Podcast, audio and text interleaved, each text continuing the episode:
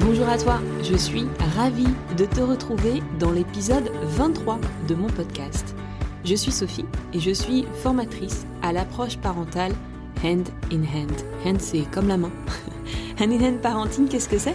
C'est une association à but non lucratif qui est américaine, qui existe depuis 30 ans et qui propose aux parents du monde entier des programmes de soutien à la parentalité. Aujourd'hui, il doit y avoir des centaines de milliers de parents qui utilisent au quotidien les 5 outils d'écoute de l'approche et d'ailleurs, si tu souhaites en savoir un petit peu plus sur les prochains programmes que je vais proposer par Zoom, je te propose d'aller faire un tour sur mon site internet www.handinhandparentingavecsophie.com. Je te mets le lien en description. Par ailleurs, n'hésite pas à t'inscrire à ma newsletter. Pareil, je te mets le lien ci-dessous. En général, elle part tous les vendredis avec à l'intérieur une réflexion personnelle euh, sur la vie de parent, ainsi que des petites infos ultra pratiques à mettre en œuvre face à des situations ou des comportements un peu compliqués chez nos enfants. Aujourd'hui d'ailleurs, on va parler d'une situation compliquée, à savoir comment épauler nos enfants face à leurs peurs et à leurs angoisses. C'est un sujet qui m'a été proposé il y a plusieurs mois par la psychologue scolaire du collège de ma fille et c'est d'ailleurs un sujet que j'ai abordé ce matin même auprès d'un groupe de parents donc que j'anime dans l'école des enfants. Et ce qui m'a beaucoup interpellée, c'est que c'est la première fois qu'une rencontre est déjà fully euh, booked près de trois semaines avant le jour J. C'est pour moi du jamais vu. Et en même temps, je ne suis pas vraiment étonnée parce que c'est un sujet qui est assez costaud. Bah oui, c'est assez dur de ne pas se sentir toucher au plus profond de soi face aux angoisses qu'on perçoit chez nos enfants. Parce que pour eux, évidemment, on ne veut que le meilleur. Et pourtant, notre euh, réalité de parents, c'est que, ben non, on ne pourra pas empêcher nos enfants de faire face dans leur vie à des situations qui généreront de l'angoisse ou de la peur. Et puis en plus, les mettre sous une cloche de verre pour les protéger à tout prix ne sera sans doute pas la meilleure façon de les préparer à leur vie d'adulte. Je pense que tu en conviendras. Dans cet épisode de podcast, j'aimerais te proposer deux choses. D'abord, décrypter comment la peur et l'angoisse se manifestent chez nos enfants. Et puis ensuite, je te proposerai trois outils pour t'aider à accompagner ton enfant au mieux. Pour commencer, voilà l'anecdote perso que j'avais envie de te raconter. Quand ma fille aînée avait 4 euh, ou 5 ans, on est allé visiter un musée de la mer avec elle. On était là à l'ouverture et en fait, ce qui se passait, c'est que certains aquariums étaient en train d'être nettoyés. Et il y en avait un en particulier qui ressemblait à une sorte de grand cylindre un peu géant de 3 mètres de haut à peu près, par lequel ma fille semblait être complètement fascinée. Moi, j'y prêtais pas vachement attention jusqu'à ce qu'elle vienne vers moi, l'air complètement pétrifiée, en me tirant par la manche et en me demandant de partir du musée de la mer. Évidemment, moi, je n'y comprenais rien. On venait d'arriver, on était hyper content d'être là en famille et on était loin d'être pressé. Donc, qu'est-ce que j'ai fait? J'ai essayé de la raisonner quant au fait que euh, tout allait bien, mais en fait, c'était peine perdue. Et plus je lui parlais, et plus sa colère augmentait. Évidemment, moi, je n'ai pas gardé mon sang-froid très très longtemps.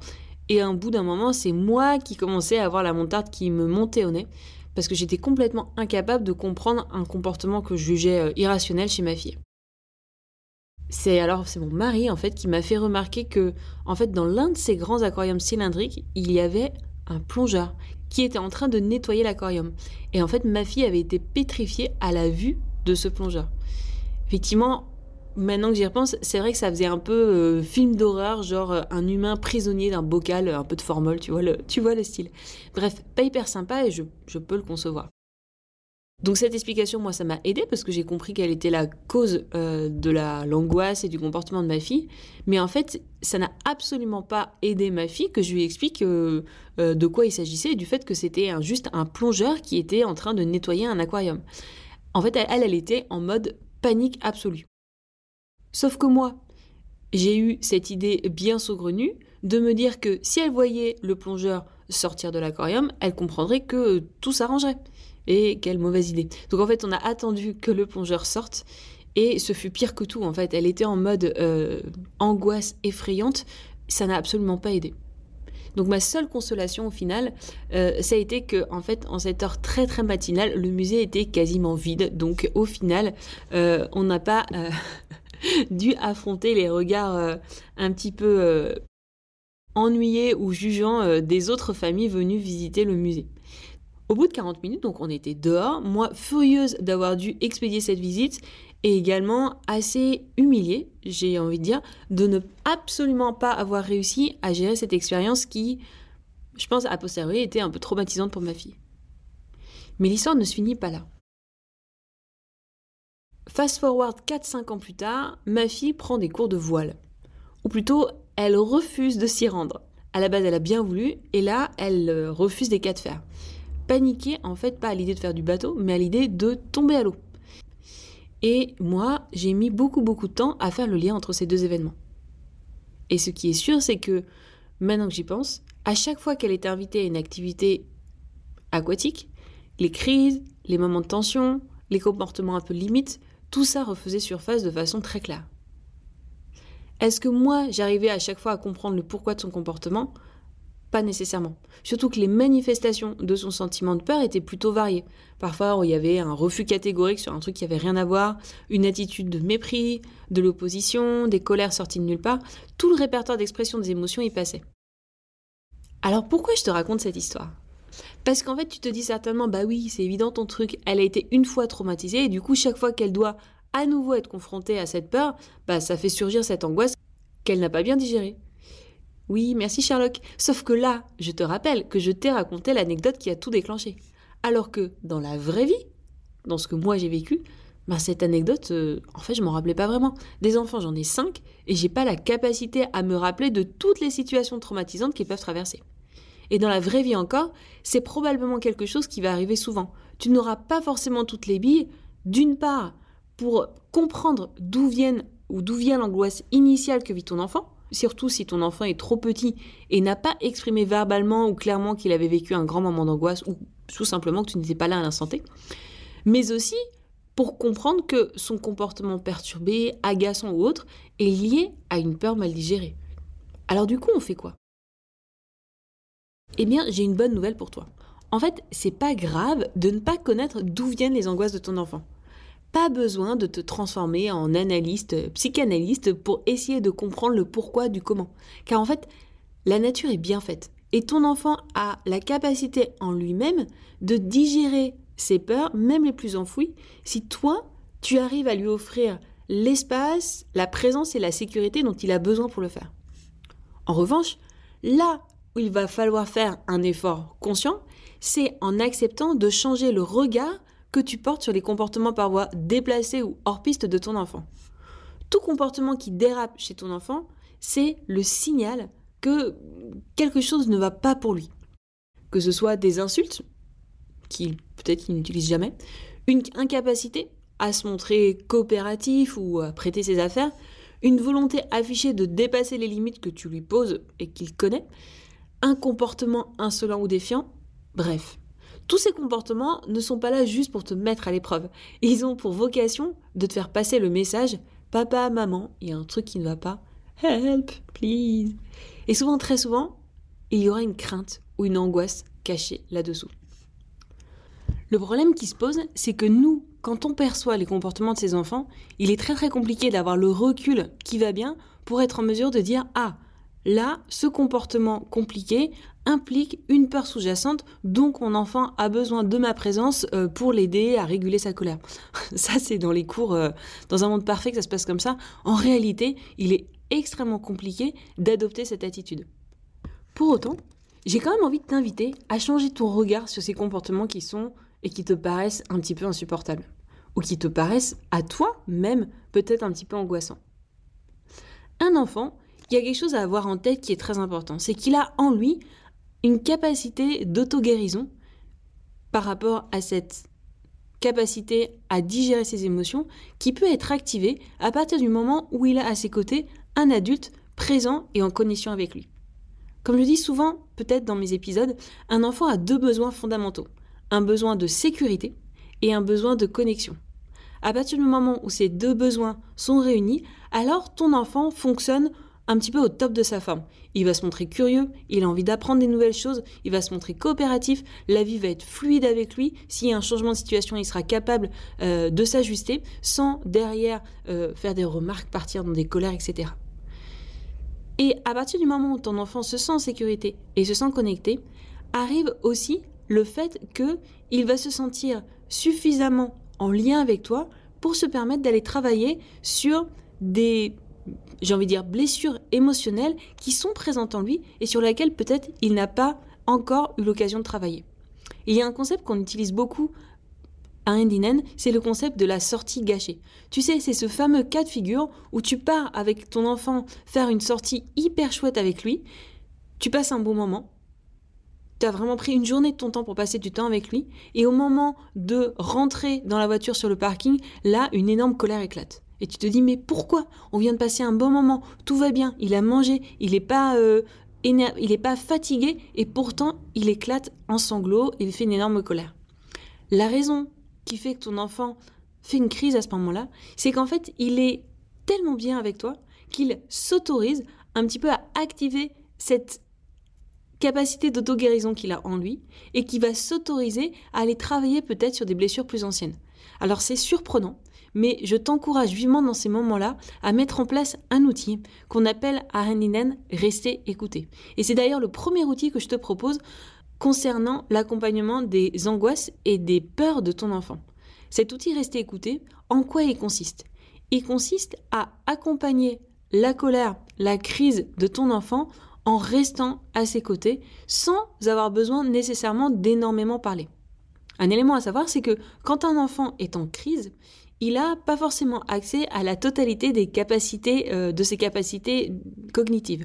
C'est-à-dire que son cerveau, son cortex préfrontal, dans lequel se font toutes les activités de raisonnement qui lui permettent de euh, se réguler et qui lui permettent de raisonner, cette capacité-là ne sont plus exactement disponible dans la mesure où son cerveau limbique, le cerveau des émotions, prend un petit peu le dessous et ne lui permet pas d'être 100% lui-même. Donc rien ne sert dans ces moments où ton enfant ressent des crises d'angoisse, ressent euh, même des crises de colère, des crises de frustration, est en train de taper, est en train de hurler, rien ne sert de le raisonner, de le sermonner ou de lui décrire ce qu'il est en train de faire ou autre, ça ne fonctionnera pas vraiment puisque lui n'est pas capable de l'entendre. À la place, ce que je te propose, c'est de mettre en place un reste écouté pendant lequel tu vas rester aux côtés de ton enfant en l'assurant que tu resteras avec lui tant qu'il en a besoin et en lui transmettant la confiance que tu as dans le fait qu'il va aller au bout de sa crise. Alors c'est pas réellement les cris qui vont guérir ton enfant, c'est pas réellement le fait de taper, c'est pas réellement euh, le fait de hurler. Ce qu'on va rechercher pour l'enfant, c'est est-ce que euh, il y a des pleurs? Est-ce qu'il y a de la transpiration? Est-ce qu'il va bailler? C'est tous ces signes qui font que l'enfant est en train de se libérer de ses tensions. Une fois qu'il est libéré, très souvent, et que ces signes se manifestent, que les pleurs se manifestent, alors tu vas sans doute remarquer que ton enfant est beaucoup plus serein souvent les enfants plus petits, quand ils finissent une crise comme ça, ils ont une seule envie, soit c'est de s'endormir, soit c'est de se lever contre nous, ou soit encore un enfant de 5-6 ans qui a fini une crise, il peut très bien tourner la tête et passer complètement à autre chose comme si cette crise n'avait jamais lieu. Donc tu as bien compris, premier outil que je te propose pour accompagner ton enfant, c'est vraiment rester écouté. Et ça, c'est vraiment dans le cas où tu as des crises qui peuvent être un petit peu fortes, on va dire, avec des tensions un petit peu fortes, des tensions qui se sont accumulées avec le temps.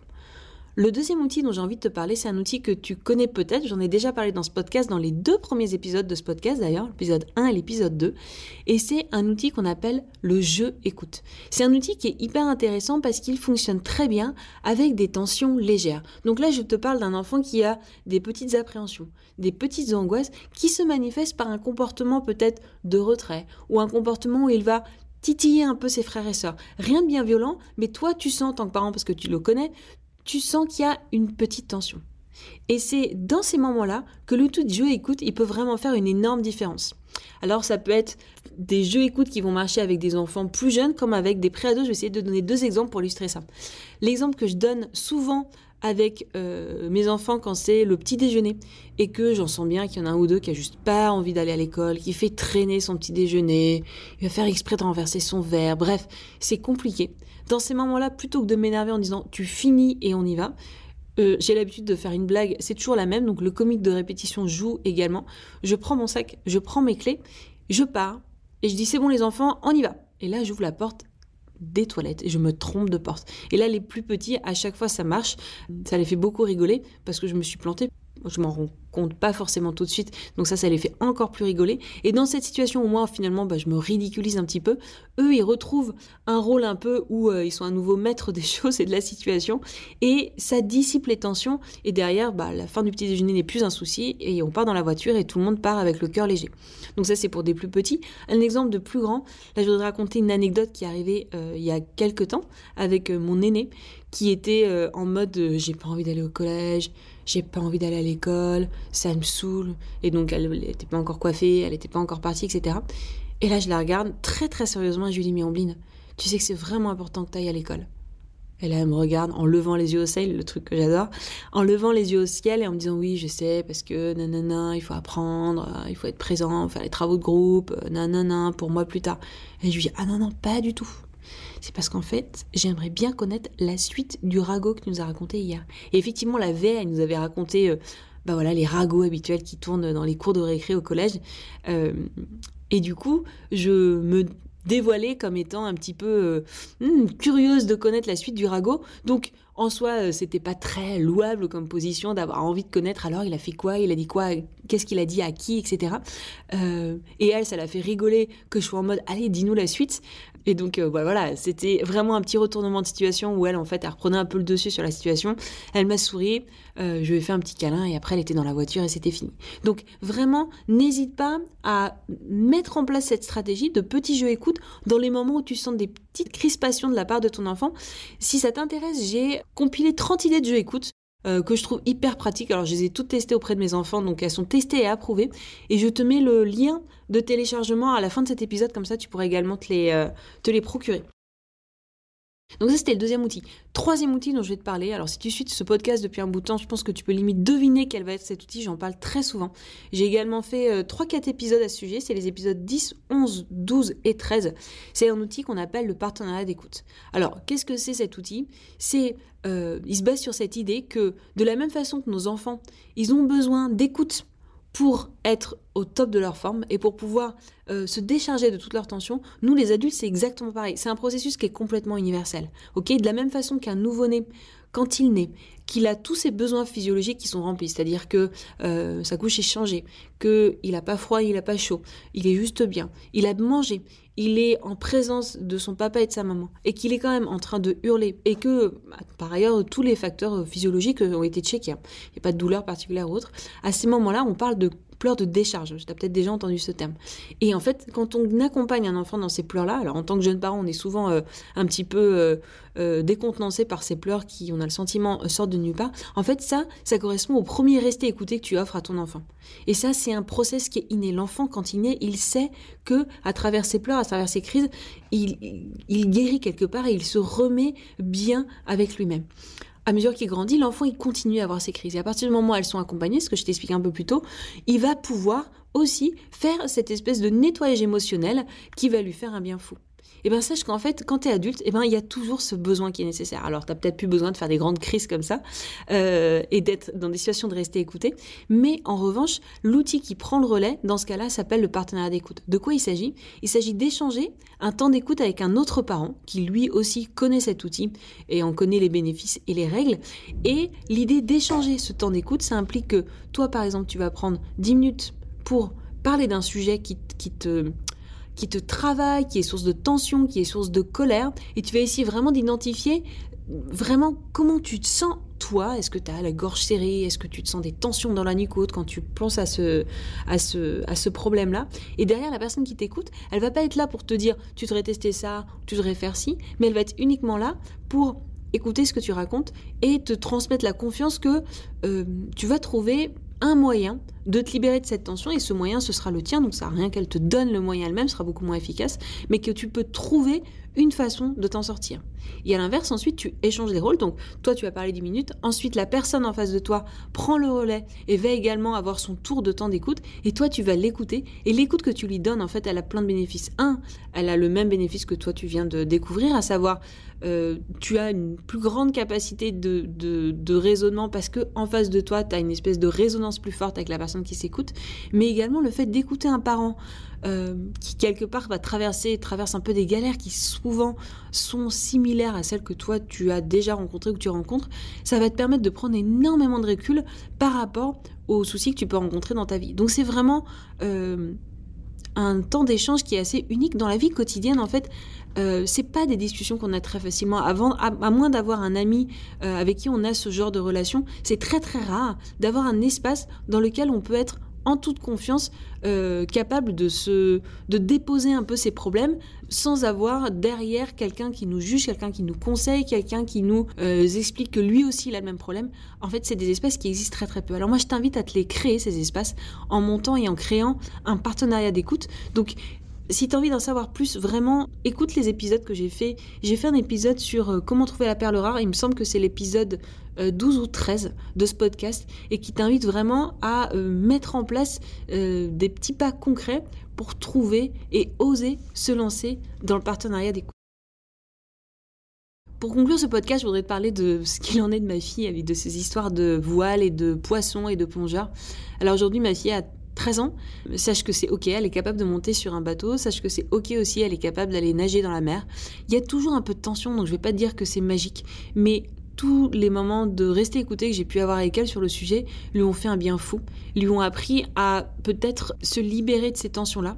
Alors évidemment, oui, j'aurais bien aimé que euh, la fois où c'est arrivé dans le musée de la mer, euh, tout de suite je sache faire, je sache rester écoutée, je puisse directement la sortir euh, de ce musée et ne pas être entêtée euh, et pouvoir également réagir en fait comme je pense aujourd'hui que ça aurait été le mieux. Bah, ça n'a pas été le cas. Donc moi, j'ai dû travailler là-dessus justement en partenariat d'écoute pour me pardonner un peu de ça, euh, parce qu'il y avait une petite culpabilité aussi qui, qui traînait là-dessous. Donc moi, j'ai travaillé là-dessus, je me sens plus à l'aise avec ce cas-là. Quand elle, elle recommence des angoisses liées à ça, moi, je sais à quoi ça correspond, donc je suis capable de l'écouter davantage, et elle, derrière, de fil en aiguille, clairement, elle digère, et clairement, c'est un souvenir qu'elle a en elle, mais c'est un souvenir qu'elle est capable de regarder maintenant avec une distance qui lui permet bah voilà, de la dépasser et de pouvoir aller euh, faire euh, euh, piscine, plage, bateau, etc. comme bon lui semble, sans être freiné par cette frayeur-là. Voilà, j'espère que cet épisode t'a plu. J'en proposerai encore dans 15 jours. Je me laisse un petit peu de temps parce que la fin d'année est assez chargée. Il est très possible que d'ici quelques semaines, comme je l'ai annoncé en introduction, je propose un nouveau cycle de starter class. Une starter class, ça correspond à 6 semaines pendant lesquelles j'accompagne un groupe de 6 parents à hauteur de 1h30 par semaine. Les plages horaires que j'ai choisies pour ces nouvel accompagnement seront le lundi matin à 8h30 heure française, donc 10h30 heure de Dubaï. Si tu es intéressé, n'hésite pas à me contacter. Donc tu peux me contacter via Instagram, Handinen euh, avec Sophie, ou tout simplement par mail à hello at Je te mets tout ça dans la description de ce podcast. Et d'ici là, porte-toi bien.